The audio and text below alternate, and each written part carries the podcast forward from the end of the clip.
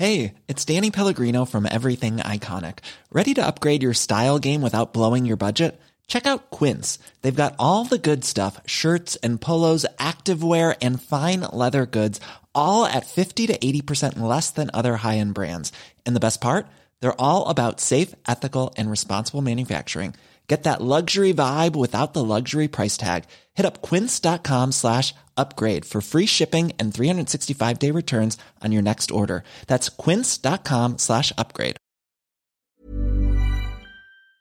Bonjour, c'est Zoé de Louis. Ça fait maintenant deux ans que j'ai la chance de travailler pour Louis Média et que vous entendez ma voix sur vos podcasts préférés. Travailler pour quelque chose qui a du sens pour moi, c'est essentiel à mon épanouissement au quotidien. Et vous, comment se passe votre relation au travail? C'est plutôt épanouissant et enthousiasmant ou plutôt boule au ventre et des motivations? Si vous êtes dans le deuxième cas et que vous comptez chaque semaine le nombre de jours qui vous séparent du week-end ou des prochaines vacances, je vous recommande plus que jamais le parcours Chance, partenaire d'émotion. Chance est une communauté d'entraide professionnelle pour aider chacun et chacune à trouver sa place dans le monde du travail. La communauté Chance a une méthode unique qui a fait ses preuves. La première étape, c'est celle du bilan de compétences. En trois mois seulement, vous allez pouvoir redéfinir vos objectifs pro et renouer avec ce qui vous anime vraiment, avec l'aide d'un coach professionnel qui vous sera dédié. La deuxième étape, c'est celle du passage à l'action. Une fois votre projet défini, toute la communauté Chance sera à vos côtés pour donner vie à votre projet. Un collectif hyper engagé, prêt à vous épauler et à vous ouvrir son réseau. Si ce message résonne en vous, je vous invite à vous rendre directement sur le site chance.co pour faire le point gratuitement avec un conseiller et changer ce qui ne va pas ou plus dans votre vie pro. Bonne écoute Louis.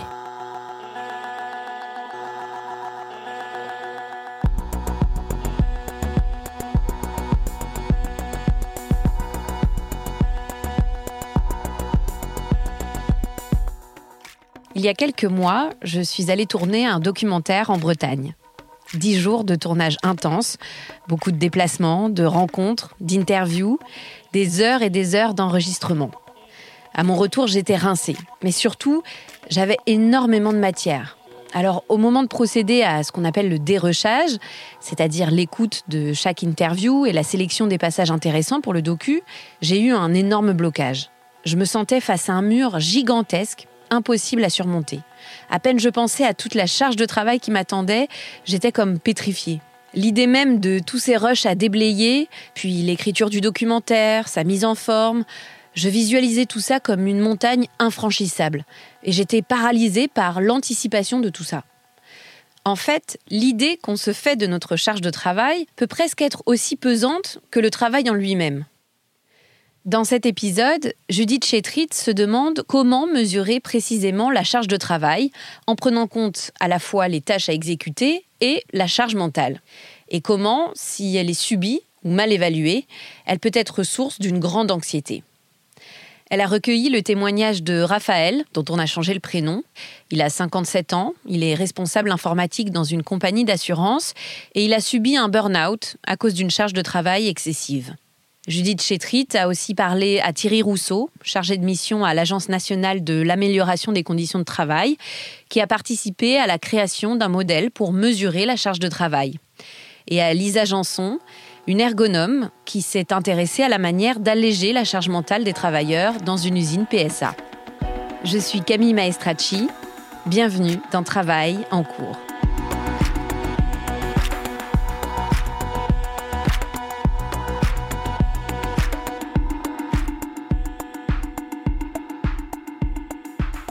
Avoir toujours plus à faire au travail, ne plus voir le bout des tâches à effectuer, ce sentiment-là, cette réalité-là, c'est le lot de pas mal de travailleurs aujourd'hui.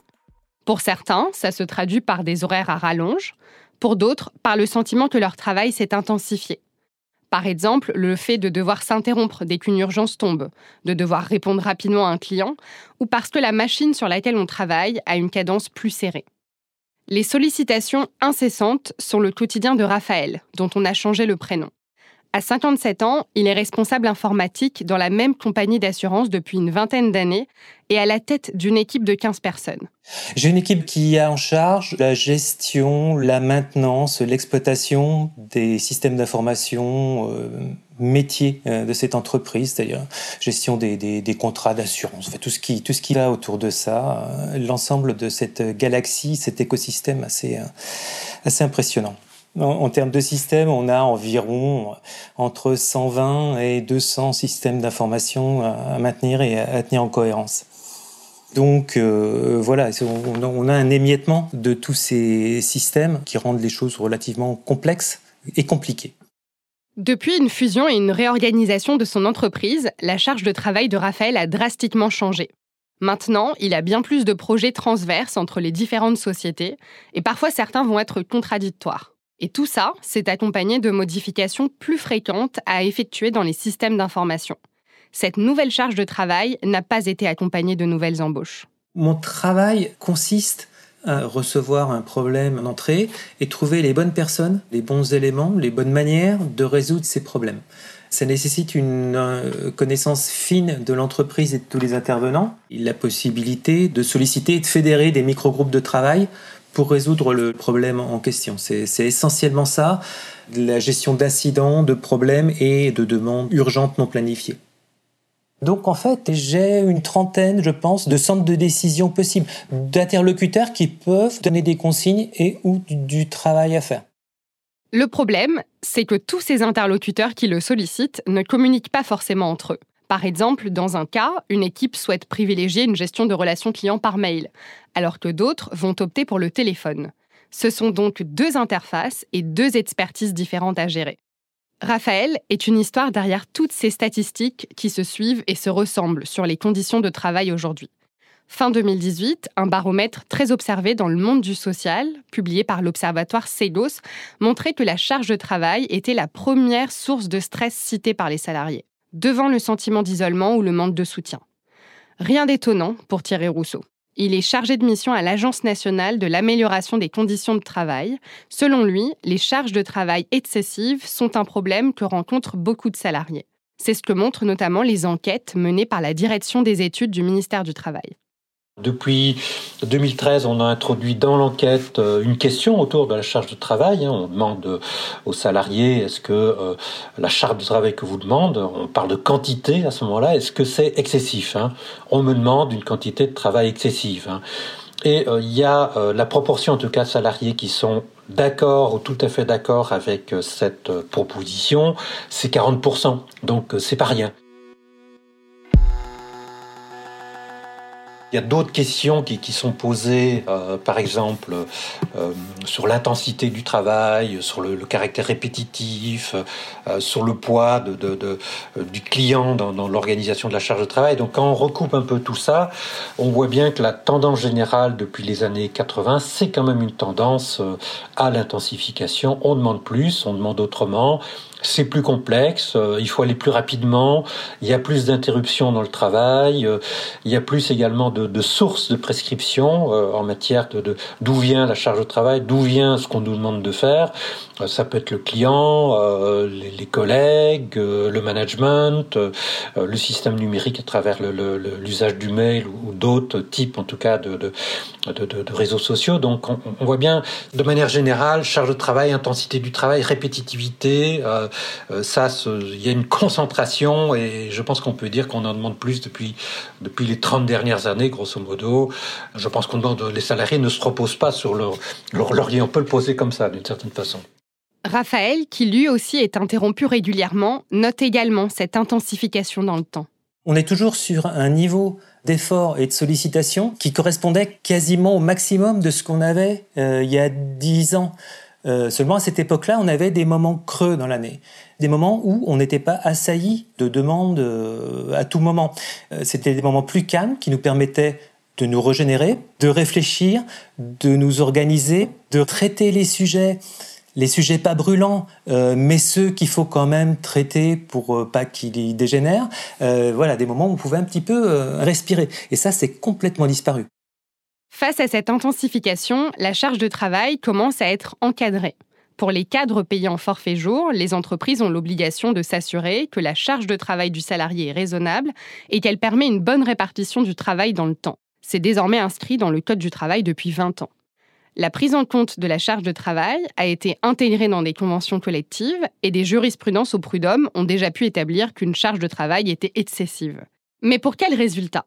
Assez souvent, cela se résume à des promesses d'en parler lors des entretiens annuels, des entretiens collectifs ou dans des questionnaires envoyés à tous les salariés, sans pour autant que cela ne soit effectivement contraignant.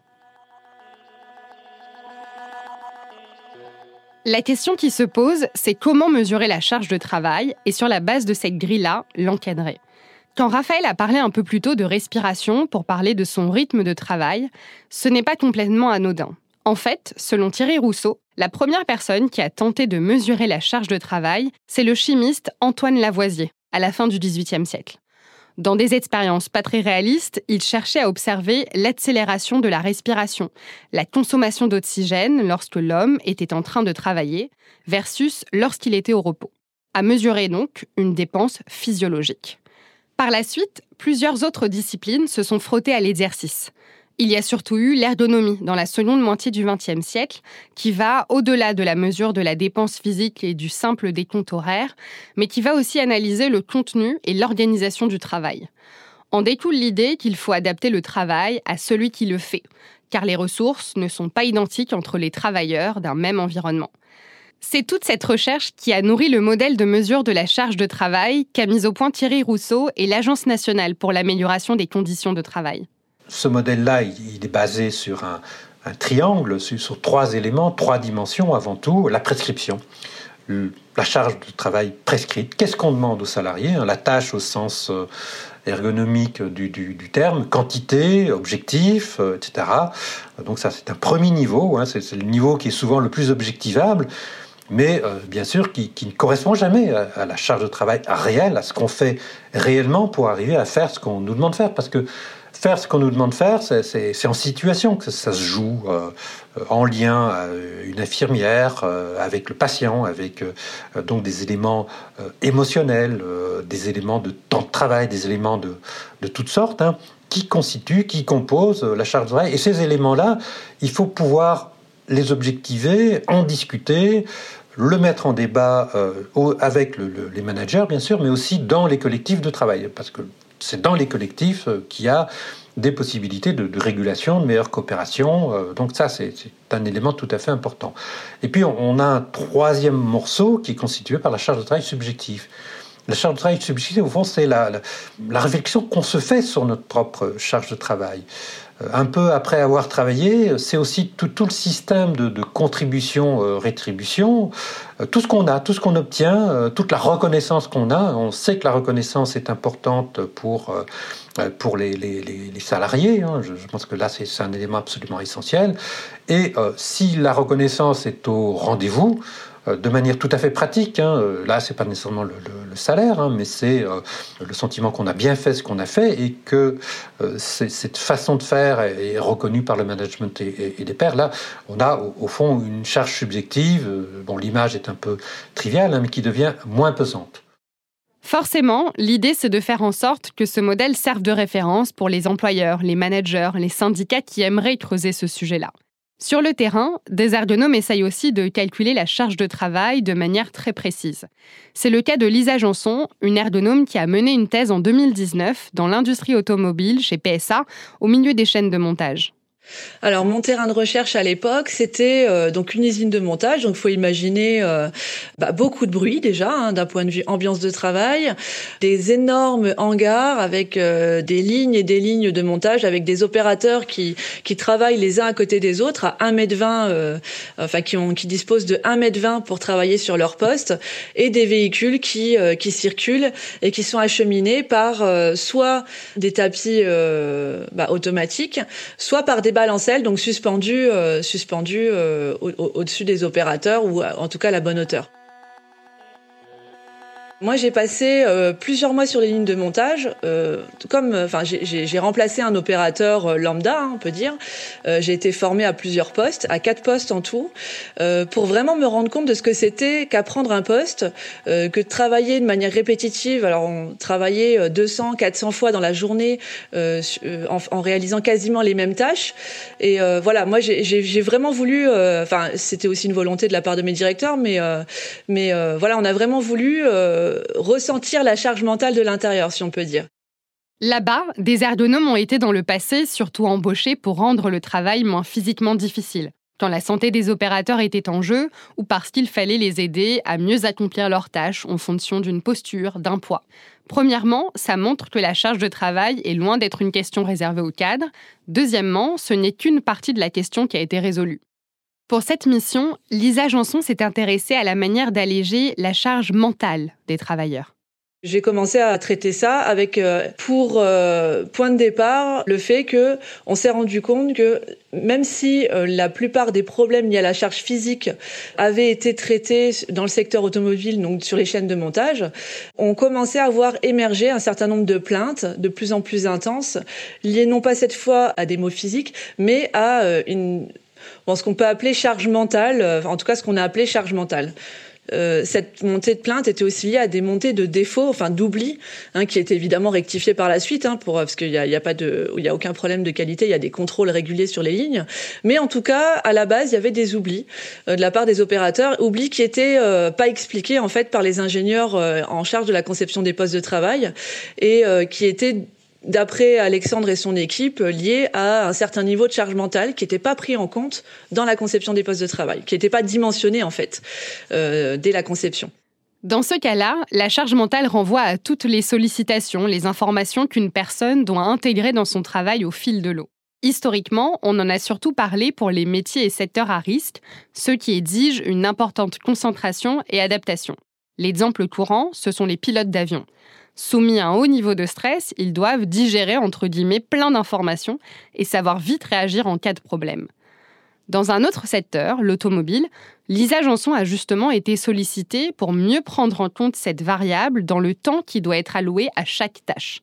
Surtout dans une industrie où les voitures sont de plus en plus personnalisées et les modèles diversifiés. Autrement dit, bien plus de choix, bien plus de pièces et d'étapes à intégrer dans un processus de production qui a déjà beaucoup changé.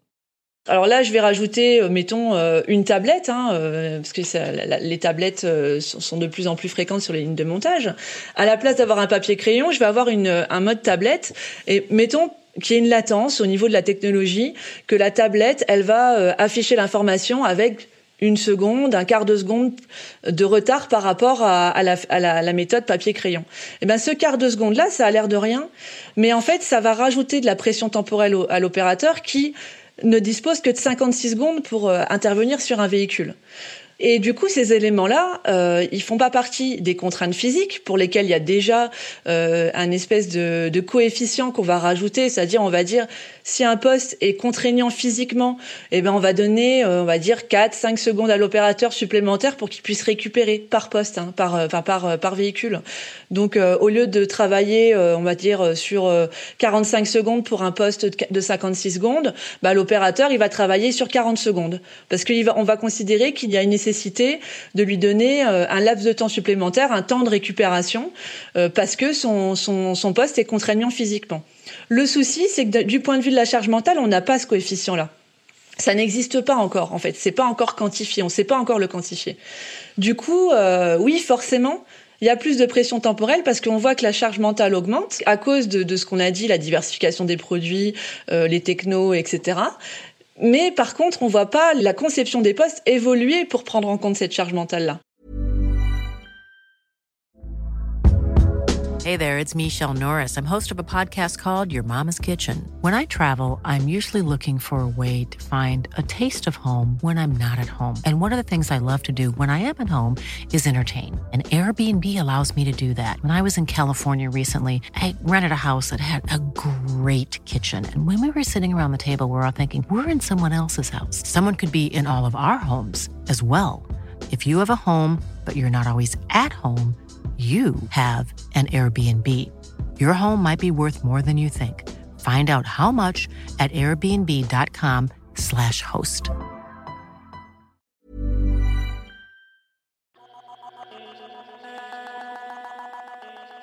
Lisa Janson a particulièrement travaillé sur les opérateurs chargés du kitting, ceux qui s'occupent de rassembler toutes les pièces détachées qui doivent être ensuite approvisionnées dans la zone de montage. Dans cette zone de kitting, Placés à l'écart des lignes de production, il y a des opérateurs, mais aussi des chariots à guidage automatique qui circulent grâce à des bandes magnétiques tracées au sol. Les opérateurs et les chariots peuvent avoir jusqu'à 200 pièces à rassembler en un temps limité. Et quand ça coince, il y a un effet domino. On m'a demandé d'intervenir sur euh, sur ce sujet-là euh, parce qu'effectivement il y a un énorme impact sur l'usine et l'impact est d'autant plus grand que maintenant les opérateurs ne sont plus qui sont sur les lignes de montage qui montent les pièces ne sont plus formés à détecter euh, les erreurs de kit. Avant un opérateur connaissait toutes les pièces de son poste sur les bouts des doigts. Maintenant l'opérateur qui qui est sur la ligne actuellement il n'a pas été formé à reconnaître les pièces. Lui, il se dit juste, euh, voilà, je prends ma pièce dans tel compartiment, je monte ma pièce, et puis voilà. Il n'arrive plus à associer le véhicule avec la bonne pièce. Donc du coup, euh, l'erreur peut être détectée beaucoup plus tardivement. Et en fait, on a un effet exponentiel, on a un coût qui explose. Hein, euh, les erreurs de kit, ça a un coût vraiment énorme pour l'usine. Dans la zone où les kits sont formés, c'est impossible de mémoriser la place de toutes les pièces existantes. Donc il y a des capteurs avec des couleurs, des lumières différentes pour se repérer et prendre les bonnes pièces. Mais l'organisation était clairement perfectible les rétroviseurs n'étaient pas forcément rangés avec les rétroviseurs. On pouvait avoir euh, un enchaînement rétroviseur, euh, garniture, euh, haut-parleur, et sans forcément comprendre pourquoi. Ce qui fait qu'à chaque fois que l'opérateur recommençait un cycle, euh, donc euh, recommençait à quitter de nouveaux véhicules, mais il avait aucune idée, il n'y avait aucun moyen pour lui de prédire, de, de, prédire sa, charge par mètre, c'est-à-dire de se dire, bah voilà, dans cette zone-là, dans, cette partie du magasin-là, je vais quitter cinq pièces, et puis dans cette partie-là, cinq pièces également, etc., etc. On était plutôt sur une configuration bah, l'opérateur arrivait euh, au début de son poste et puis il quittait 10 pièces, 3 pièces, 2 pièces, 0 pièces, et puis etc. Et, en fait, la, charge variait sans arrêt. Donc c'était impossible pour l'opérateur de, prédire et de réguler son activité. Et puisque c'est impossible pour l'opérateur de réguler son activité, puisqu'on est quand même dans un environnement automatisé, c'est impossible pour les ingénieurs de prévoir le rythme de travail de l'opérateur. Donc ce qui fait que le robot qui normalement, qui, enfin qui, qui, qui tirait le kit, qui normalement doit avoir sa vitesse euh, adaptée au rythme de l'opérateur, bah, le robot, la vitesse n'était pas du tout adaptée. Il y avait donc un décalage entre la charge de travail réelle et la charge de travail prescrite, si je reprends la formulation de Thierry Rousseau. Et ce décalage était dû à des contraintes qu'il a fallu rendre visibles. Donc on pouvait avoir des situations où euh, l'opérateur était en train de quitter ses 10 pièces dans sa petite zone, et le robot, bah, qui lui agit euh, comme d'habitude, était à 19 mètres par minute, donc foncé, en fait. Et, euh, et l'opérateur devait rattraper le robot, l'arrêter, ce qui n'était pas du tout évidemment prévu, et puis requitter ses pièces, retourner chercher les pièces qui manquaient et revenir. Donc c'était, enfin au niveau charge mentale, là on est dans de l'interruption de tâches, on est dans, on est dans tout ce qu'il faut pour faire des erreurs en fait. Résultat, beaucoup de personnes avaient tendance à démissionner ou à ne pas vouloir revenir lorsque c'était des intérimaires. Il y avait un turnover euh, vraiment très très important qui pesait beaucoup sur le chef d'équipe qui, se posait énormément de questions hein, euh, sur euh, le pourquoi de ce turnover là parce que en plus dans la mentalité des opérateurs le kitting c'est plutôt un poste facile entre guillemets. C'est-à-dire que le, comme on voit les quitteurs prendre les pièces les poser prendre les pièces les poser en comparaison avec les opérateurs qui prend, qui, qui montent les pièces qui, qui vissent qui clipsent qui se font mal aux doigts qui tapent etc euh, les, autres opérateurs euh, comprennent pas pourquoi les quitteurs euh, enfin s'en vont régulièrement de leur poste. en fait, le, le kitting, c'est censé être un poste un peu ah, idéal hein, pour un opérateur. Donc du coup, euh, il y a vraiment euh, une incompréhension par rapport à ces erreurs-là et par rapport à, ce turnover-là. quoi. Et c'est vrai que dans ces métiers-là, ce qui est compliqué, euh, c'est qu'on peut pas vraiment prendre en compte ces, ces spécificités-là. quoi. Hein, autant quand on a un peu, un peu plus de marge de manœuvre dans son, dans son travail, quand on peut organiser ses journées, on, on, peut se dire, voilà, on peut faire une introspection et dire, voilà, je travaille mieux le matin, ou je travaille mieux l'après-midi, ou euh, je, euh, je travaille, je suis plus efficace en, revenant de vacances ou je suis moins efficace, etc. Et on peut adapter un petit peu sa charge de travail en fonction de ça. Le problème avec ces postes-là, c'est qu'on est dans un environnement extrêmement normé et qu'il faut, il faut qu'on fasse attention à euh, ne pas ne pas atteindre le, le, maximum de la charge de travail de l'opérateur. Il faut absolument qu'il y ait une marge en fait. Pour des raisons de confidentialité, Lisa Janson ne veut pas trop rentrer dans les détails de ses préconisations. Mais les recherches qu'elle a menées sont loin d'être la norme. Les entreprises ne se confrontent pas vraiment et pas frontalement à la problématique de la charge de travail. Le plus souvent, si quelqu'un se plaint, on va lui demander de se justifier. Et cela ne va pas forcément provoquer des changements d'organisation. C'est la situation dans laquelle Raphaël s'est d'ailleurs retrouvé. J'en parle tout simplement à chaque fois, vu qu'on est écouté d'une oreille polie, mais dans mon entreprise, nous n'avons pas d'éléments factuels, c'est-à-dire nous n'avons pas d'outils de, planification ou de gestion du temps ou de suivi du temps. Donc euh, la problématique de surcharge remonte, mais ça ne change pas grand-chose finalement à la charge de travail qui est demandée. La démarche étant, bah, tant que tant que ça casse pas, la réponse qui nous est donnée, faites des to-do list, organisez votre journée. Or, euh, avec la meilleure volonté du monde, on, peut faire des to-do list dans tous les sens. Quand ça tient pas, ça tient pas. Il euh, n'y a, pas d'autre support et c'est très difficile d'établir, de récupérer une priorisation. On sait qu'on ne va pas tout faire, mais qu'est-ce qui est prioritaire? Et même ça, c'est très difficile à obtenir, c'est-à-dire la vérité de 9h du matin ne sera pas forcément celle de 11h. Les choses changent tout le temps suivant euh, la priorité, euh, l'importance hiérarchique de la personne qui aura demandé telle opération, etc. Donc c'est réellement très compliqué et on s'y perd. Il est très difficile de donner du sens à ces opérations. En fait, on se borne souvent à éteindre des incendies à droite à gauche.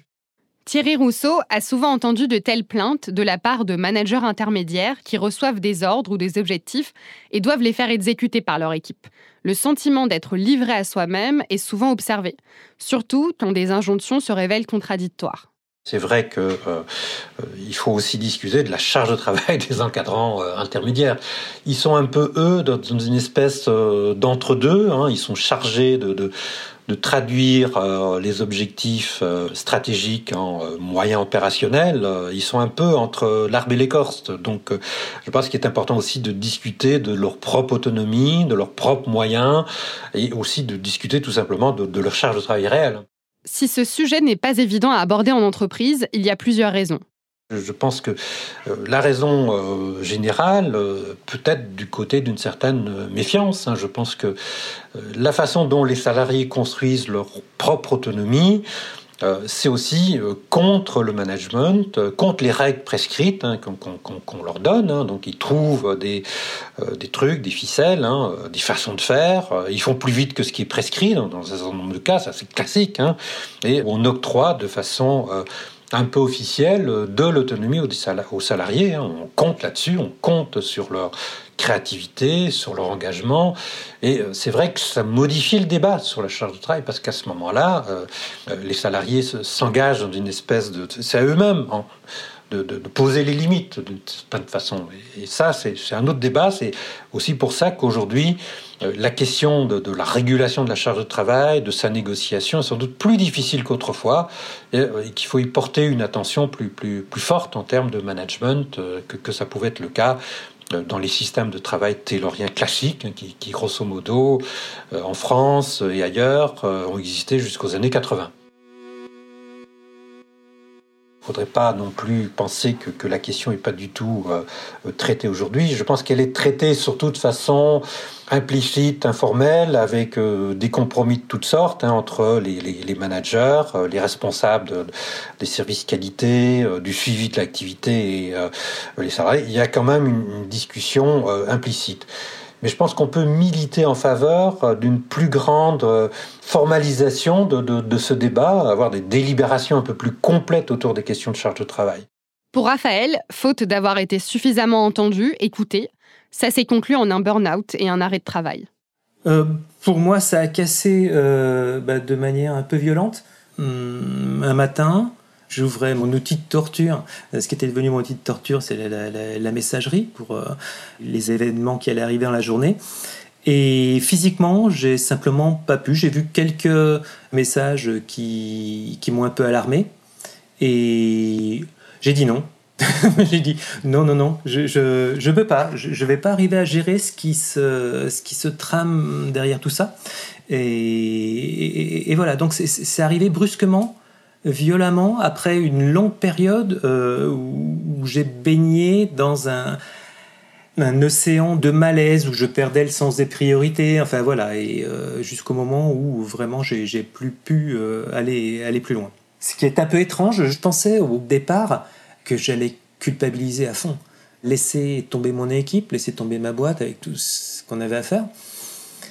J'ai pas culpabilisé une seule seconde. Et je me suis dit, ouf, D'ailleurs, ça va finir peut-être par être vexant au bout d'un moment et je vais me rendre compte que je ne servais à rien dans l'entreprise. et ce sera à ce moment-là une grande leçon de vie. La surcharge engendre la surcharge. C'est-à-dire que plus on est dans un, dans un cercle vicieux, euh, dans, un, dans une surcharge en fait chronique, hein, moins on supporte la charge et plus on va avoir tendance à s'en rajouter. Parce qu'il y a un effet, euh, ça c'est tout le, mécanisme de la, charge psychique. C'est-à-dire que euh, la charge cognitive est à un moment donné très élevée. Quand elle devient élevée de manière chronique, eh ben, euh, on, on s'en rend pas forcément compte parce que euh, c'est euh, ça, ça vient pas d'un coup. Hein, c'est assez progressif et et on, voilà, c'est pas quelque chose qu'on qu'on voit tout de suite. Et du coup, il y a une espèce de culpabilisation aussi, parce que quand la charge cognitive arrive à son à son maximum, en tout cas au maximum de ses capacités, et qu'on n'est pas nous à même de répondre à cette à cette hausse là on se dit pas, euh, on se dit pas c'est parce que la tâche, la tâche qui m'a été confiée a mal été conçue, ou c'est parce que le projet est mal fait, ou euh, on, a toujours tendance, enfin c'est quelque chose d'humain, on se dit c'est moi qui suis pas fait pour la tâche, c'est moi qui ne sais pas répondre à la tâche. Du coup, il y a une culpabilisation. Donc là, paf, on bascule avec la charge psychique qui augmente. Et on a tendance à, pour compenser cet effet-là de culpabilité, on a tendance à s'en rajouter encore plus. Et effectivement, on va, on va avoir à un moment donné un impact sur ses collaborateurs, sur ses collègues, et euh, on va aller euh, soit on va aller les piquer parce qu'on a l'impression qu'on travaille plus qu'eux et euh, ou qu'on, en tout cas qu'on, qu'on, fournit un niveau de qualité supérieur au niveau du travail que leur ou qu'on travaille plus d'heures et que eux euh, voilà travaillent pas assez. Ou alors euh, voilà on va aller les on va aller les piquer pour euh, on, va aller leur dire bah tiens ça tu peux pas faire moi je vais le faire à ta place. Et, et encore et, et on rentre vraiment on s'enfonce dans ce cercle vicieux jusqu'au moment où on craque je vais peut-être, à l'insu de mon plein gré, devenir un cas emblématique. Euh, la médecine du travail semble en faire un, cas relativement important. Euh, en fait, euh, m'a interdit de retourner au, travail tant que je n'avais pas fait des, des, études de poste chez mon employeur. Donc voilà, il y a tout un, formalisme de la médecine du travail qui s'est emparé du sujet pour essayer d'y voir plus clair après avoir vu passer un, un certain nombre de personnes qui visiblement n'étaient pas forcément très très bien dans leur peau. J'avais pas l'intention de faire un exemple euh, de, mon cas personnel, mais si ça peut faire avancer les choses, euh, pourquoi pas Depuis quelques semaines, Raphaël a repris le travail. Il a dû d'abord passer une visite de reprise auprès de la médecine du travail et son aptitude a été jugée conditionnelle à condition d'avoir une charge allégée et une organisation de travail revue. Dans son quotidien, rien n'a vraiment changé. Il a des rendez-vous prévus avec sa direction pour en discuter. Lui s'est déjà donné une première limite, aucune réunion avant 9h ou après 19h quand il n'y a pas de crise ou d'urgence. Et cela prête déjà à débat. On lui répond Oui, mais vos agendas sont déjà pleins. Vous venez d'écouter Travail en cours. Si vous voulez nous raconter une histoire à propos de votre travail, vous pouvez nous écrire à hello at. Cet épisode a été tourné et écrit par Judith Chétrit. Louise Emerlet est chargée de production. Cyril Marchand était au montage et à la réalisation. La musique est de Jean Thévenin et le mix a été fait par Olivier Baudin. Marion Girard est responsable de production et Maureen Wilson, responsable éditoriale. Mélissa Bounois est à la direction des productions et Charlotte Pudlowski à la direction éditoriale. Vous pouvez nous retrouver là où vous avez l'habitude d'écouter vos podcasts. Deezer, iTunes, Spotify, SoundCloud. Vous pouvez aussi nous laisser des commentaires et des étoiles. Et si l'épisode vous a plu, n'hésitez pas à en parler autour de vous. Et si vous aimez ce podcast, découvrez les autres podcasts de Louis, Émotion, Le Book Club, Injustice, Passage. À bientôt!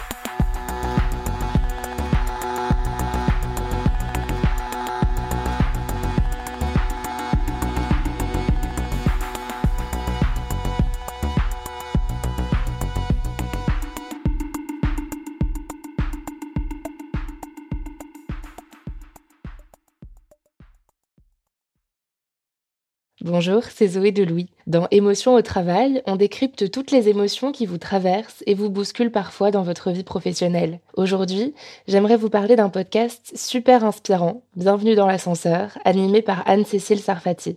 Dans chaque épisode, elle reçoit des personnes au profil varié, médecins, responsables commerciaux, chefs d'entreprise, qui ont su gravir l'ascenseur social. Parti de rien, Il et elle partagent leur parcours, leurs rêves, leurs doutes, leurs émotions dans lesquelles vous vous reconnaîtrez sûrement, et donnent des conseils pour oser monter dans l'ascenseur social quand on n'y croit pas pour soi-même. Alors allez découvrir ces belles histoires de réussite en écoutant Bienvenue dans l'ascenseur, disponible sur toutes les plateformes. Merci à Bienvenue dans l'ascenseur pour leur soutien et bonne écoute.